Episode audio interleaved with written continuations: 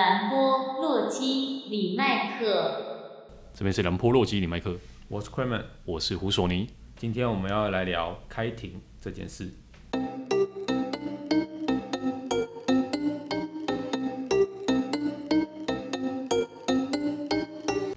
OK，上一集我们分享的是你怎么样子发现被盗图，对啊，怎样收集证据，很很辛苦，然后再去派出所报案，超累。那最后你到底有没有收到传票？有，超久，真的很久，久到我都觉得，呃，就是检察官是不是睡着了？大概隔了多久？我去年八月报案的，然后我上次有讲说，我后来六月的时候，我有去保自一趟，再询问一下。那再过了差不多两三个礼拜之后，就差不多接近七月的时候，我就收到传票了。那一来一往，其实整个从我报案到我收到传票开第一次庭，大概快一年了。对，已经将近快要一年了，因为我是去年八月初左右报案的。那我收到的是刑事侦查庭的传票。那我这边稍微说明一下我理解的好了。侦查庭跟我们一般听到的法院是不一样的。侦查庭是属于地检署的。对，那地检署里面有谁？有检察官，那就是警察、书记官，哎，还有法警，还有法警。那行程是这样子的，行程就是，哎，我去派出所报完案之后呢，然后派出所一定会把资料呈交给分局嘛，呈交给当地的分局。那当地分局的会诊完之后呢，就把我的资料跟我的笔录，然后呈交给地检署。那这时候地检署就会把它分派给下面的其中某一位检察官。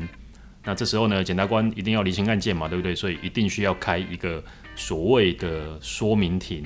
那我们这个就叫做侦查庭。对，然后会先传我来，OK。那侦查庭的这个状况，它其实并不是一般的法院，它是没有法官的，嗯，对。那为什么检察官需要找我来讲呢？因为他一定要先听我讲完，因为我是原告嘛，他要先听我讲完，到底为什么要告他，那他再决定要不要起诉我告的这个人。就比如说今天我要告你，那要成立之前，要进法院之前，检察官会先把我找来，你有什么要告他啊？好，那我帮检察官都讲完之后呢，检察官再决定。是不是成立这个案件？嗯，再决定要不要送地方法院，然后由法官来做裁决。对，所以我今天做的这一我我收到的这一张传票就是侦查庭的传票。OK，好，那我大概讲一下我在侦查庭的状况。其实进去之后，检察官大概问了我的问题，跟当时在派出所笔录做的问题其实大同小异，差不多。对，那但是你说再回答一次。其实差不多是 copy 啊，copy 再 repeat 一次这样子。不过重点比较着重在于，其实检察官懂不懂我想要陈述的问题。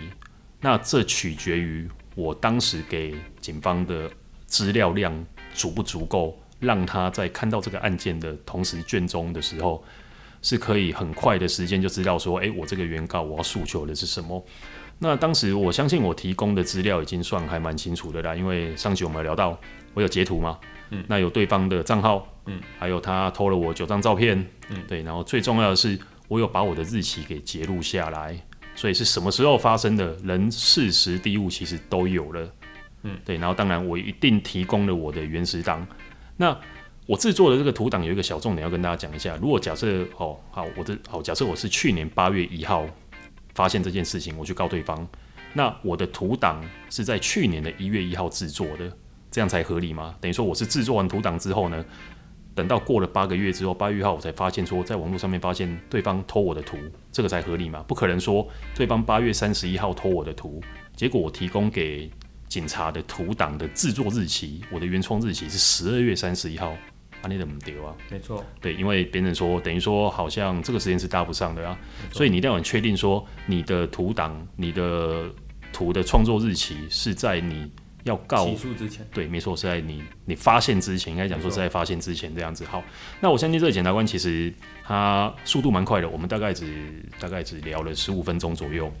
那他也他最后就直接问我说：“好，那如果假设对方今天在南部，因为我在北部嘛，在南部，你如果要调解，你能不能下去南部？”我在当直接跟他讲说：“OK 啊，这个没有问题，一定是肯定没问题的。”那当下检察官其实也有很坦白的、很明白的跟我讲到说，他觉得这样子的证据的部分，那看的应该没有什么太大问题。那他一定还是会传被告来确认一下。那流程就是，如果说假设我今天好，他问完我了，那再来，他如果有传唤被告去的时候呢，那假设如果被告有跟他认罪，就代表说，OK，他承认这件事情是他干的。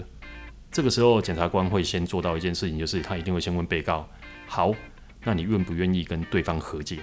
对，如果他愿意跟我和解的话呢，当然就我们就直接走到调解委员会的部分了，这个就没有问题了。了解。Clement 是之前也有类似的开庭经验。那一次是来自于前东家的不满，因为我们是跟原来的伙伴去了新的公司去成立这个事业。那当然产品上面多少会重叠啦。那他对于这件事情是不满的，所以他提出了他的告诉。那很有趣的是，我们是被告方，我们第一次收到传票，我们就去到庭说明。那检察官当庭在跟原告方说：“诶，你好像很大牌嘛，我已经提，我已经。”发了两次传票了，你都没有来，你是第三次才来，你到底有想要？你到底有没有想要告他？所以检察官已经在北宋了。没错，没错。嗯、那他因为我的前东家是一个非常厉害的业务，他想要在现场展示他强大的业务能力，他不断的诉说说啊，这个对方他们被告方是怎样子侵害我的权利的。你有当庭跟他对吗？呃，有，我们两边都有都有在现场。还蛮有趣的，所以你开的那个庭是两，你们两造双方都在现场，没错没错，直接啊，但是是侦查庭，是侦查庭，不是法院，没错，不是法院，就是可能传了他一两次都没来，然后干脆检察官就好了，这一次可鬼气的，把你们两个一起叫来一起 PK 这样子。这个我也不是很清楚检察官是怎样子去定案这件事情的，嗯、但是我确实有经历过，你说去保二那边去到案说明，嗯、我们有到案说明过，嗯、然后我们再去。去检侦查庭那边去讲这件事情，因为我们都已经做好准备了，我们只是去当下讲出我们的的了解跟状态。对，那我们的前东家很有趣，他想要把它顺成一件他的利益被迫害的事情。可是其实就这一件智慧财产权的案子，我们只要针对智慧财产权这一块去讨论。对，那他把他牵扯到说啊，他们就出去开公司，侵害了我的权利，然后客人还是同样的，那这个产品还是类似的。那这个商标的部分，当然商标当然是不能利用到，可是他认为说他那边所发生的事情影影响到他的权利，他说我还想要提背信罪，嗯嗯对对背信罪，你们不了不了解的话可以去查一下，因为那个是一个民事里面最容易提出的案件，就叫背信罪，嗯嗯对，有事没事就可以告一下背信的，对对，没错，背信罪是一个最基本的民事法，嗯嗯对，但是它不容易成立，嗯，那我们当下看完其实真的很有趣，因为。他很想用他的业务能力去说服检察官说这件事情是多么严重，但检察官就觉得我现在是在跟你讨论鸡腿，就你在跟我讲鸡排，是不是？对，因为我觉得还好，法律算是一个非常严谨的制度，他并没有因为你在现场说了什么，嗯，我就决定说。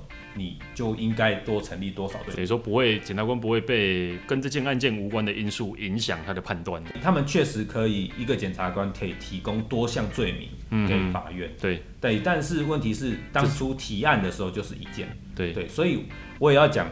千万不要随便去找免钱律师，因为他当初就是找那种免钱律师，就说打赢才收钱的，嗯，那个看起来就很菜，对。那个连律师到庭以后都被检察官刁，嗯、这个是我这个是我觉得非常有趣的，嗯，你们不要觉得说哦，我今天找的律师好像就很厉害，嗯、没有。你如果去找的事务所也没有很大咖，嗯、那个律师也没很大咖，去了也只是被当菜鸟被定了。所以是说他找的律师是如果有打赢才有收钱就对了。对对，那一阵子很有趣，就跟超商取货付款的概念是一样的。那当然我们是最后是这个案子没有成立，他还不断的提供了大概两次到三次吧，嗯，就是到最后侦查庭那边全部都是不起诉，因为相关的市政，呃，去。佐证这一件事情是，确实是我们是属于无辜的那一方，并不是属于就是真的有想要迫害、迫使对方，或者是恶意的使用对方的东西。嗯嗯，反正事情跟我们没有关系。反正到后来检察官就觉得说，啊，你那个前老板真无聊，那就不起诉。这边我们要再讲一下，我们必须要正视我们在开庭这件事情。你提了什么样的罪名，检准备了什么样的证据，你就应该要讲什么样的话。而不是你觉得这个人很可恶，你在现场跟法官或者是检察官说了对方很多坏话，那个不见得是有用的。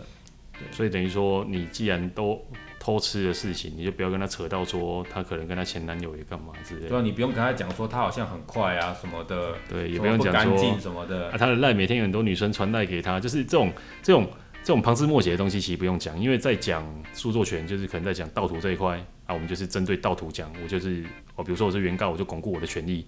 那被告的部分呢，你就是反驳。你觉得你没有罪的地方在哪？你没有用他的图的地方在哪里？我们要尊重这一块，不是以为你是原告就问你啊，不不会的代志。你不要以为你是原告，检察官就对你客客气气，他还是因为太多人了。对，因为真的地检署每天有太多太多的这种案件要接，这种芝麻绿豆的，不然的话，我也不会去年八月。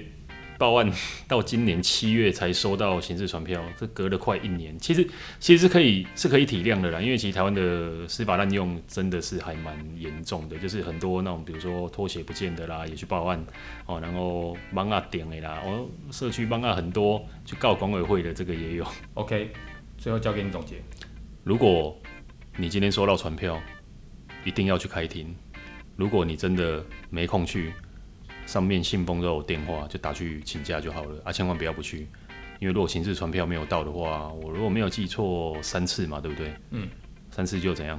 就会被通缉了。欸、通缉很刺激哦，就是就是你那个临检站，如果你突然通过临检站，就是哦，比如说半夜的临检，然后就把你拦下来，然后刚好好死不死的阿 Sir 可能又闻了一下，觉得你有喝酒，好像有喝酒，然后把你证件拿出来按一按，哎，通缉犯。对，有一些派出所警察是专门找通缉的。如果他知道你是通缉犯的话，他会把你骗来派出所。然后你以为通缉到派出所就没事了吗？没有，没有记者就会来。不是，他会先把你押到地检署，他会把你押过去。哦，对，他直接押过去这样子。如果你是白天，检察官就会在；如果你是晚上，那你就要等到白天检察官在。而且检察官蛮衰的呢，就是就是那可能正在忙，然后突然有个通缉犯来插队要开庭这样子。当然我不晓得是不是开庭，只是就觉得很衰这样子。正常好像不会夜间开庭。所以他一定会白天。哎、欸，我讲一个我我我那是那个侦查庭的一个小插曲，好了，就我去开庭，然后我就去到地检署里面，就真的碰到有人举白布条，然后就真的跟神经病、没腿两样，就一群疯子在那边跑来跑去，鬼吼鬼叫什么的，然后就看到法警跟保全就很忙，然后还有自工就很忙，就一直啊就跑给他们追这样子。其实那个跑到地检署或者是法院，法院都没有什么意义，因为还是要针对能够替他们发声的人。去处理这件事情比较重要。对，他可能想要博媒体版面，但是但是没有记者来，因为这个事情太小了，记者都回去捡那个爆料公社的影片。对，我直接上网，我直接去 D 卡找新闻。OK，那最后这件事情，你有想跟对方和解吗？OK 啊，其实其实我们有和解的啦。下一集我会跟大家来分享一下我们和解的过程，这样子。嗯，OK，那我们下一集见喽。OK，好，拜拜。